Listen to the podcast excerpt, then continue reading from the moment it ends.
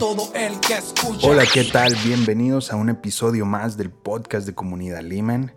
Em, acabamos de celebrar el Domingo de Resurrección, así que quiero compartir con ustedes nuestra perspectiva, nuestra reflexión liminal acerca de, la resurrección, la relevancia, cuál es el mensaje de, esta historia en los evangelios con respecto a, nuestras vidas, ¿no? a nuestro caminar de fe, nuestra interacción, nuestras vidas políticas, nuestra interacción en el trabajo, con la familia, etc. En su programa de domingo, el periodista Jorge Ramos entrevistó a un grupo de, líderes de fe, de las religiones, digamos, más prominentes en el mundo y, también dentro del pueblo latinoamericano. Había un imán, es decir, un sacerdote musulmán. Eh, en el panel estaba también un pastor evangélico y había un rabino judío. Y curiosamente, eh, la única líder religiosa mujer estaba representando a la fe católica, una monja. Y el debate, pues eh, ya se pueden imaginar cómo fue, las mismas controversias, los mismos argumentos de siempre, que... bueno, está, de más, ¿no? Esos, esos, esos pleitos y esos debates los tenemos es cuestión de que te juntes con la familia y, se arma el debate, ¿no? Fue lo mismo. Eh, pero para cerrar el programa, eh, Jorge Ramos les, les hizo esta pregunta, que me pareció interesante, que escogió esta pregunta para cerrar el programa. Dijo, ¿ustedes creen en la vida después de la muerte? Y se fue uno por uno empezando por el imán, al cual eh, este líder religioso con firmeza contestó sí. Y ya. Y así se siguió con cada uno. Y, y, todos le dieron la misma respuesta. Unos con mayor inflexión en su tono de voz que otros, pero todos respondieron igual. Un rotundo, seco, simple y carente de, trasfondo teológico Sí. Pero, cuando llegó el turno de la madre, o sea, la monja, eh, yo, me hice cristiano otra vez, de veras. Y tengo que hacer una pausa aquí, ¿no? Porque la pregunta del periodista obviamente está sesgada.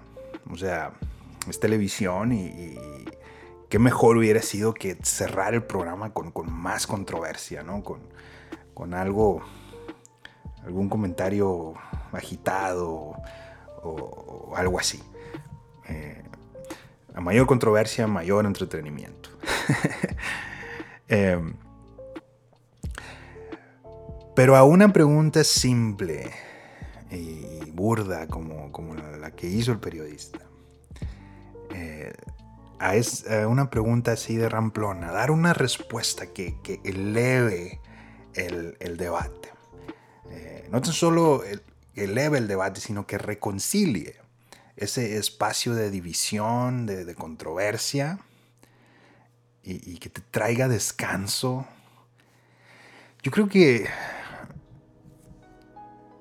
llegar a, definir y expresar algo así de, con, así de conciso, así de concreto, este, alguien llega a eso solamente a través de, una vida dedicada a la oración y, a la búsqueda de Dios, eh, a la búsqueda constante de Dios, como yo me imagino, ha sido la vida de esta monja. Porque cuando llega su turno, el periodista hace de nuevo la pregunta y dice, Madre, ¿usted cree en la vida después de la muerte? Y la monja hace una pausa y responde, ese es el ansia más grande del corazón humano. Y solo por eso debe haber una. No, nomás le faltó decir pase el grupo de alabanza. Ahora fíjense, en el, el, apóstol Pablo, en su carta a los Corintios, escribió lo siguiente. Dice, y si Cristo no ha resucitado, vana es nuestra predicación. Vana también es la fe de ustedes. Y si Cristo no ha resucitado, la fe de ustedes es inútil. Todavía están en sus pecados. En tal caso, también los que han dormido en Cristo han perecido. Si solo en esta vida hemos tenido esperanza en Cristo, ¿no? Paréntesis, y no ha resucitado, somos los más miserables de todos los hombres. Signo de exclamación. Eh, el significado de la resurrección de Jesús, para mí, esta reflexión liminal que estoy haciendo, es el corazón de mi fe como cristiano no porque yo esté anhelando la vida eterna después de esta vida, sino porque es fuerza y es esperanza para caminar hasta que llegue no aquel el destino final, digamos. Puede parecer una obviedad, ¿no? Decir yo soy cristiano porque creo en la resurrección. Sin embargo, a veces se nos olvida que nuestra identidad, en medio de tanta muerte, en medio de tanta maldad, es caminar como un pueblo resucitado. Cuando María Magdalena llega a la tumba de Jesús, se le aparecen unos ángeles y le dicen, ¿por qué buscas a los vivos entre los muertos? Regresa a tus hermanos y diles que Jesús vive. Es decir, regresa a tus hermanos y ahí encontrarás a Jesús. ¿No? Le dicen, acuérdate lo que Él te dijo, regrésate a Galilea. Y ahí lo encontrarás. Otra manera de decirlo puede ser, el que vive no está entre los muertos está en la vida. Y si estas palabras, pienso yo, o propongo, si estas palabras yo les propongo, las movemos de un testimonio personal a una experiencia comunal. ¿Qué tal que el ángel dijo, el que vive, qué tal que podemos reinterpretar las palabras del ángel de esta manera, es decir, el que vive no está en los sistemas que causan muerte, que disminuyen la vida, que la cortan, que la oprimen. No, el que buscas está en todo aquello que da vida, que aumenta la vida, que sostiene la vida, que la nutre. En todo aquello que se opone y resiste a la muerte en el mundo. Así que regrésate a tus hermanos, regresa tú a tus hermanos y diles que sigan resistiendo la muerte, que sigan resistiendo la maldad, porque Jesús vive, porque Jesús ya ha vencido. Ve y dile a tus hermanos que su fe, su caminar no es en vano. Jesús vive. ¿Está conmigo aquí? ¿O me estoy emocionando yo solo? Ahora, la realidad de las cosas es que el mundo nos hace, nos hace muy difícil esta cuestión de creer en la historia de la resurrección. O sea, podemos creer en la resurrección, ¿no? Y, digamos, apartarnos de la realidad, ¿no? Apartarnos de la realidad y, estar, ¿no? Seguir cantando Cristo vive, este, seguir cantando, eh, venció mientras la, casa se nos está quemando. Eh, o dejar de, cantar venció y voltear a ver a la casa y, y, actuar, ¿no? apagar el fuego que está consumiendo todo a nuestro alrededor. ¿Por qué digo esto? ¿Por qué, ¿Por qué la realidad de las cosas en el mundo nos hace difícil creer en la historia de la resurrección, ya ni hablemos predicar la historia de la resurrección. Porque reconciliar el amor de Dios con la injusticia que vemos en todo alrededor, a veces es, es tarea imposible, hermanos. Toda la narrativa que alimenta nuestras vidas, nuestra imaginación, nuestras mentes, es muerte, es violencia, es sufrimiento. Todos los algoritmos de las redes sociales están diseñados para eso, para explotar nuestros miedos, nuestras fobias, nuestro dolor. La muerte de la que somos testigos día tras día es, abrumante, es, es, una grotesca violación a la dignidad humana y sin embargo se ha normalizado de tal manera que hay video tras video que nos ha insensibilizado cuando vemos el dolor eh, en la realidad, ¿no? Este, solamente la, la semana pasada hubo al menos tres tiroteos aquí en Estados Unidos en lugares públicos, en un tren, en un parque, en la calle. Y, se menciona como, como mencionar que, que, la gasolina está cara. Pues. Entonces la maldad es un enemigo demasiado feroz. Y cuando nuestra realidad es esa, ¿Cómo reconciliamos la resurrección con la abrumante realidad de la injusticia en el mundo?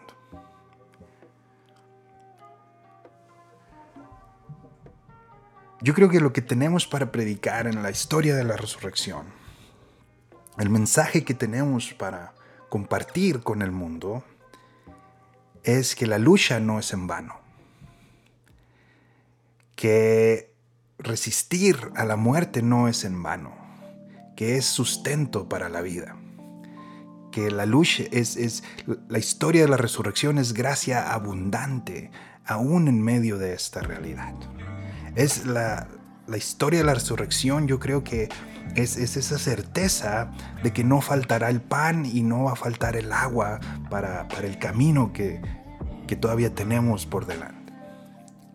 La historia de la resurrección para mí es fe, es acompañamiento, es la paz de saber que Jesús camina con nosotros, que Jesús come con nosotros, que Jesús platica con nosotros y, no tan solo eso. La historia de la resurrección también es la certeza de que Jesús llora y se duele con nosotros. Pero que no se queda ahí,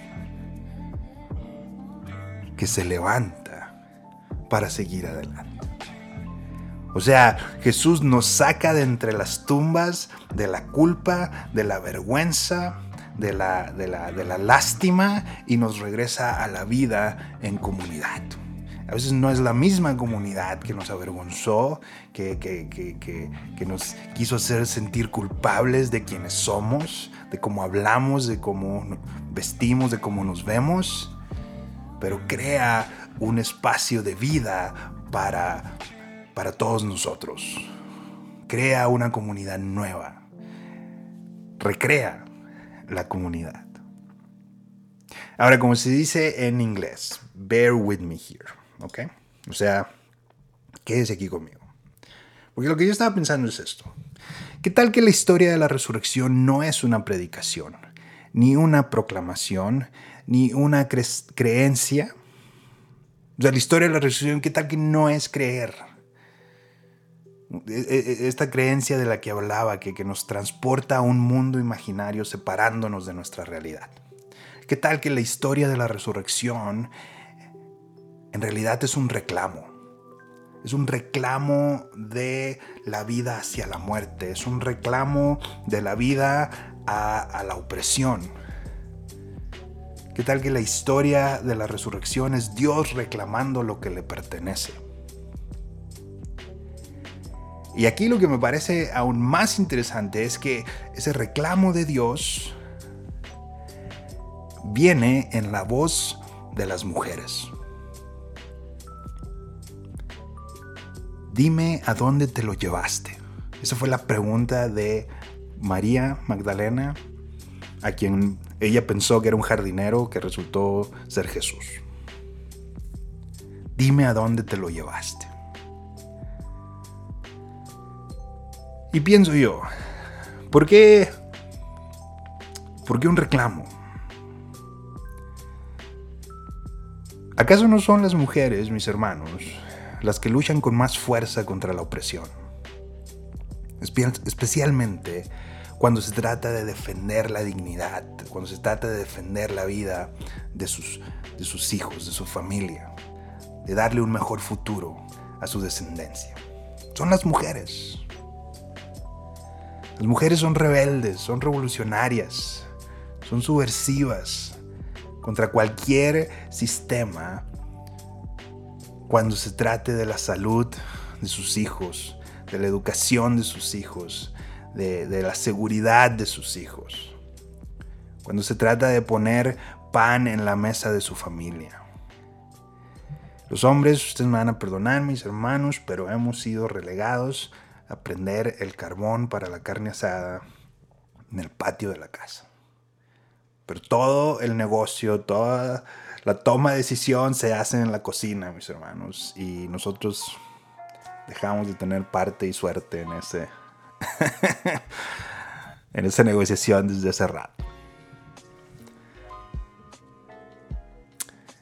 En el Evangelio de Lucas, fíjense en esto, en el pasaje cuando las mujeres, Lucas 24, eh, cuando las mujeres van a la tumba, las mujeres en ese texto no tienen voz. Es un narrador quien describe toda la escena, quien describe los sentimientos, las emociones de las mujeres y los únicos que hablan ahí son dos hombres con ropas blancas brillantes, resplandecientes. Sin embargo, en el Evangelio de Juan, eh, en el Evangelio de Juan las mujeres sí tienen voz. Dice que María Magdalena estaba junto a la tumba llorando, la tumba vacía. Y, también aparecen dos ángeles, o uno. Eh, también se aparecen los ángeles. Este, y le preguntan, mujer, ¿por qué lloras? Y ella responde, porque se han llevado a mi Señor. Estoy llorando porque se llevaron a mi Señor. Y entonces, seguido de eso, se le aparece Jesús. Y le dice, mujer, ¿por qué lloras? ¿A quién buscas? Y yo me imagino a María Magdalena como me imagino a una madre, como me imagino a una hermana, a una mujer que ha perdido a un ser amado a causa de la injusticia, que llora la pérdida, pero que está determinada a reclamar, a reclamar justicia, que está determinada a, a descubrir la verdad, a exponer la verdad, a denunciar la verdad. Y me imagino a María Magdalena así como veo a, todas esas madres, a todas esas mujeres que perdieron a sus niños en, la tragedia de, la guardería ABC en Hermosillo, Sonora, por ejemplo. Me imagino a María Magdalena como, como veo como hemos sido testigos de esas madres que siguen buscando a sus hijas en Juárez. Cuando veo a María Magdalena, me imagino, me la imagino como veo a las madres que perdieron a sus hijos en Ayotzinapa, Oaxaca. Cuando María Magdalena escucha esa pregunta, ¿a quién buscas? Puedo escuchar su, su determinación en su respuesta. Su pregunta Me parece más un reclamo por la vida que la injusticia siente que le ha robado. Y le dice, Señor, si tú lo has llevado, dime dónde lo has puesto. Hashtag vivos se los llevaron. El mensaje que quiero compartir con ustedes hoy es este, mis hermanos. En los años que tengo en el ministerio trabajando con mi comunidad latina, para mí la historia de la resurrección es mantener la esperanza viva aún en medio de la oscuridad más abrumadora. En la resurrección Dios afirmó la vida que Jesús vivió. Es una vida que la muerte no puede contener. Es un amor que la opresión, que la injusticia no pueden contener, minimizar o acortar. Es una vida de servicio, una vida de entrega eh, por amor a la humanidad, al prójimo. Y Dios nos llama para que caminemos por el mundo como un pueblo resucitado junto con Cristo, amando y entregándonos de la misma manera por el prójimo. Bueno, espero esta reflexión los acompañe durante los siguientes días, al menos hasta el día de Pentecostés. Y, si tienen algún comentario, eh, por favor, ahí compartan en, las redes sociales. Eh, o incluso eh, mándenos un, email para saber que, de alguna manera estas, esta reflexión, este podcast les, les está llegando.